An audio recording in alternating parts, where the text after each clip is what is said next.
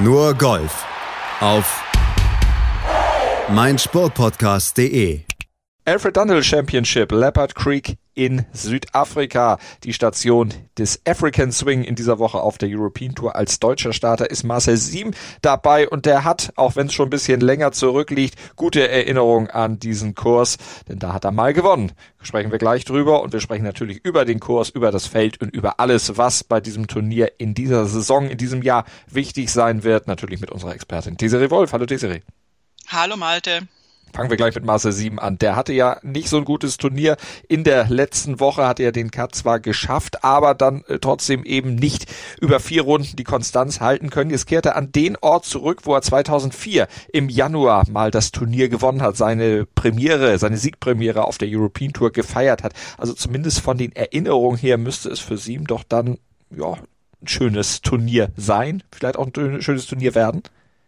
Ja, gut, Memories sind immer wichtig äh, im Golf und auch sonst. Ähm, in dem Fall ist es so, also ich, wir hatten das ja besprochen, dass Marcel Sim da gegen Ende ein bisschen geschwächelt hatte letzte Woche. Ähm, trotzdem ist er jetzt äh, vor Ort, äh, wie soll ich sagen, so ein bisschen auch eingespielt jetzt, hat sich in Südafrika jetzt, jetzt akklimatisiert und ich würde jetzt nicht unbedingt vermuten, dass er unbedingt um den Sieg mitspielt, aber du weißt es nicht und er kann auf jeden Fall versuchen, da jetzt ähm, an die ersten beiden Runden oder vor allem an die erste Runde, die er letzte Woche gespielt hat, anzuknüpfen und auf einem Platz, den er kennt und gut kennt, ähm, auch wenn der übrigens nach seinem Sieg, der ja, wie du schon gesagt hast, ein paar Tage her mhm. ist, tatsächlich nochmal renoviert wurde und insofern nicht mehr ganz das gleiche Layout hat, wie, wie er damals hatte, aber den Platz kennt er trotzdem und die Umgebung und ähm, vielleicht kann er daraus Nutzen ziehen und auch sich entsprechend spielerisch dann wohlfühlen. Das ist ja ein Kurs, der Leopard Creek, wo man eben auch jedes Jahr eigentlich wieder sagt, die Spieler müssen aufpassen, dass sie nicht abgelenkt werden, weil das genau am Rande des Krüger Nationalparks liegt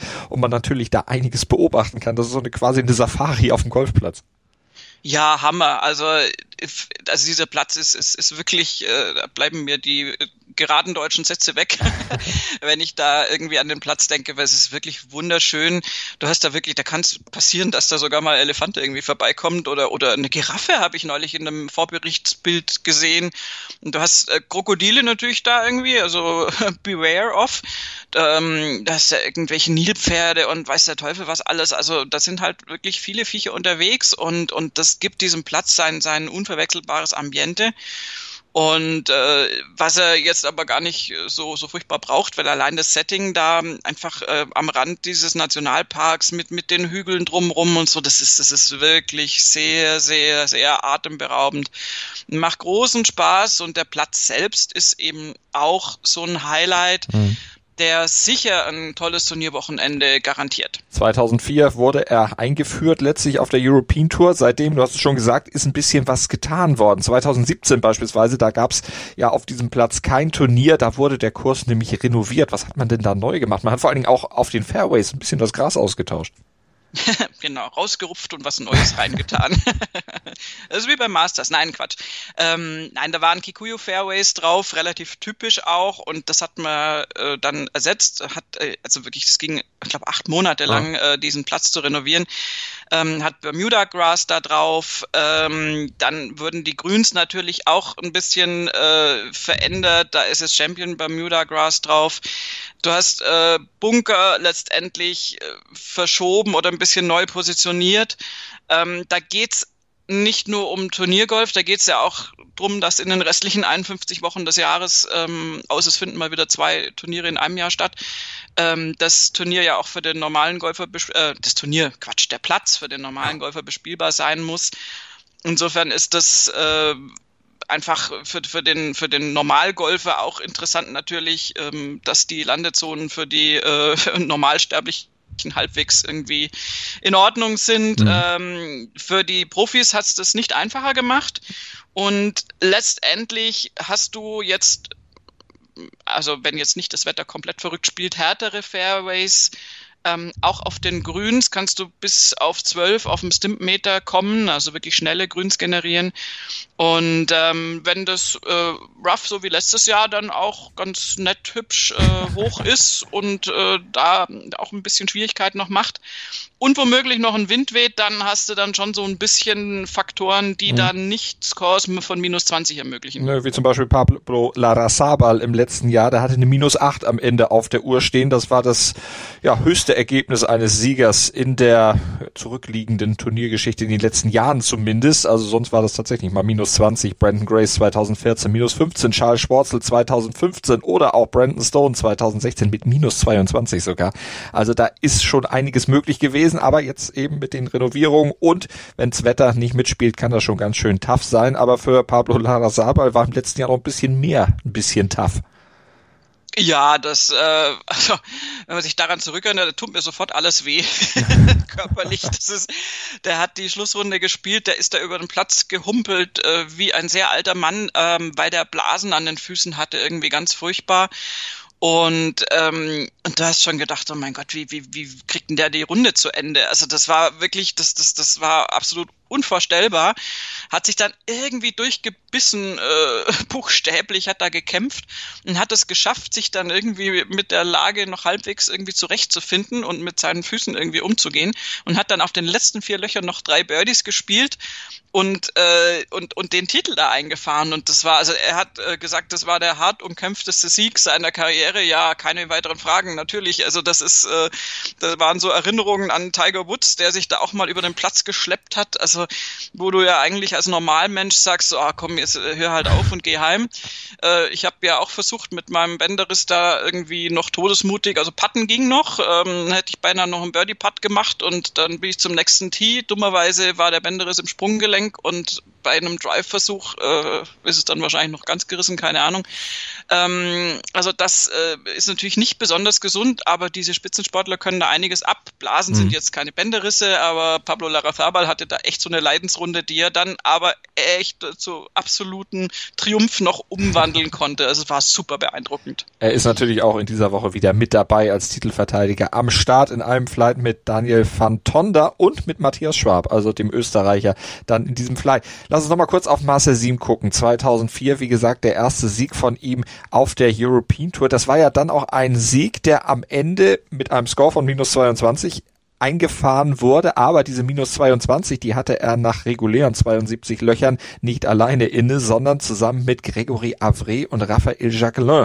Und er hat sich mit den beiden Franzosen dann drei Löcher extra Runde geben müssen, also stechen, und hat es dann am dritten extra Loch mit einem Birdie auch für sich entschieden. Avrede hatte sich dann am zweiten Loch schon herausgespielt aus der Veranstaltung. Also am Ende ging es zwischen Siem und Jacqueline dann zu Werke oder zu Ende und Siem dann eben mit dem ersten Titel dekoriert. Er musste dann ein bisschen länger warten, bis der zweite kam. Das äh, war dann doch eine ziemliche Durchstrecke und seit dieser Saison 2014, wo er dann ja zuletzt gewonnen hat, da wartet er ja nur auch schon auf den nächsten Sieg wieder komisch, kommt mir irgendwie bekannt vor, die ja. Sache mit 2014 und auf einen Sieg warten. Ähm, ja, das scheint so, so eine deutsche Tendenz zu sein. Ähm, das ist bei Marcel Siem, ich meine, der ist jetzt keine 25 mehr und äh, der hatte seine Erfolge, der hat ähm, ja, ich finde seine Karriere und der Verlauf seiner Karriere ähnelt so ein bisschen den Scorekarten, die er manchmal abliefert. Ja. Ähm, was ich ja durchaus sympathisch finde, aber was vielleicht so für den ultimativen Lebenslauf dann manchmal nicht ganz toll aussieht. Bei Master 7 hast du eigentlich immer Action auf dem Golfkurs. Du hast wahnsinnige Sachen. Der kann wirklich Golfschläge raushauen, wo dir der Kiefer runterfällt und der Kiefer runterfällt. der pausiert. Der wäre aber auch fast umgefallen, habe ich bei Instagram gesehen. Der war irgendwie auf der Driving Range, ist ein bisschen rückwärts gegangen und fast über die Matte gestolpert. Um Gottes Willen. Ja, ich hatte Kiefer, Kiefer, nicht mit zwei F gemeint. ähm, nein, und äh, also Sim ist ein spektakulärer Spieler, auch vor allem natürlich in seinen wilden Zeiten noch mehr gewesen und hat da letztendlich damit ja auch die, die großen Erfolge eingefahren. Also auch in, in Asien äh, war das ja zum Teil wirklich, äh, was hat er, das war Shanghai, glaube ich, ähm, wo, wo du, wo dir wirklich die Kinnlade runterfällt, wie, was der da, was er da fabrizieren kann. Aber er hat halt auch immer die Tiefen drin gehabt, auch immer die Ausschläge nach unten. Und wenn da Runden waren mit Eagles und Birdies, waren da halt manchmal auch gerne mal Double Bogies dabei und ein paar andere Bogies. Und dadurch hat sich vieles dann nivelliert, relativiert und oft hat er sich auch mit einfach einem schlechten Tag, ich meine, das ist jetzt nichts Seam-spezifisches, kennen wir von vielen Golfern, aber hat er sich dann halt rausgeschossen. Also dieses Auf und Ab finde ich bei Seam, der ist nicht so ein ich sage jetzt mal ganz böse, langweilig konstanter Spieler, der immer so ein mittelmäßiges Ergebnis spielt und sich so da im Feld hält, sondern der ist einer eigentlich fürs Spektakel. Ähm, und äh, er ist jetzt äh, also nicht besonders altersmilde da auch geworden. Und insofern finde ich, also ich schaue ihm immer sehr gerne zu. Er hat auch viel Emotionen im Spiel. Das kann auch kontraproduktiv mhm. sein. Das ist eben, es hat immer Ausschläge nach oben, nach unten bei ihm. Und ähm, trotzdem hoffe ich, dass er jetzt so im, im Spätherbst seiner Karriere, muss man fast schon sagen, dass er da nochmal einen guten Turn hinkriegt und, und vielleicht sich gut äh, zurechtfindet und sich sammeln kann und da in Südafrika an diese Leistungen von früher anknüpfen kann. Wir drücken auf jeden Fall die Daumen und werden das Unternehmen natürlich verfolgen und am Montag dann bei Nurgolf hier auf meinsportpodcast.de drüber sprechen. Wen hättest du denn jetzt so als Favorit auf dem Zettel? Wem liegt denn aus deiner Sicht der Platz? Wir haben über die Charakteristika ja schon ein bisschen gesprochen. Naja, oh, das ist ganz schwierig diesmal. Ich will jetzt auch niemanden mit meinen schlechten Vorhersagen in die Bredouille bringen. Ähm, also wir haben äh, als neu hinzugekommene Spieler im, im Circuit, äh, die also jetzt letzte Woche nicht gespielt haben, zum Beispiel Robert McIntyre und Eddie Pepperell, die jetzt natürlich zum Teil deutlich höher äh, platziert sind in der Weltrangliste als das Feld von letzter Woche. Und äh, McIntyre mit seinem Sieg auf Zypern natürlich jetzt auch wirklich in einer guten Form. Muss man jetzt gucken, wie das in Südafrika läuft. Der, der freut sich drauf. Der hat auch extra jetzt für dieses Turnier gemeldet, weil er halt sagt, dieser Platz ist halt der Hammer und möchte unbedingt angreifen. Also McIntyre wäre so, so jemand, Eddie Pepperell kann da auch jederzeit natürlich reinspielen. Du hast aber diese gewaltige südafrikanische Phalanx von, von Spielern, Brandon Stone hat letzte Woche jetzt, den hatten wir ja so erwähnt, als den dritten im Flight mit den beiden, die den Sieg dann unter sich ausgemacht haben. Trotzdem lief der dann auf einem vierten Platz ein und war in guter Form, hat halt irgendwie das nicht ganz stringent durchziehen können. Also der hat ja auch schon gewonnen und ist da in Südafrika wirklich gut zu Hause, buchstäblich, also jetzt auch bildlich gemeint, mhm. äh, golferisch gemeint. Brandon Stone wäre so ein Typ, dann hast du Wilko Nienaber von letzter Woche, der sich das da, der sich die Butter vom Brot hat nehmen lassen auf den letzten paar Löchern und da einfach eingebrochen ist oder einfach Fehler gemacht hat der natürlich auch mit seiner Länge auf diesem Platz echt was reißen kann, weil es ist auch übrigens so, dass diese, diese Fairways es hat sich irgendwie anhand der Statistiken doch äh, rausgestellt, dass es nicht wirklich wichtig ist, bei diesem Turnier unbedingt das Fairway zu treffen. Trotzdem dieses Rough jetzt nicht einfach zu bespielen ist. Ähm, auch Pablo Larrazabal ist, ist es nicht gut gelungen äh, bei seinem Sieg. Ähm, es ist durchaus üblich, dass du da so um die 50 Prozent Fairways-Trefferquote liegst.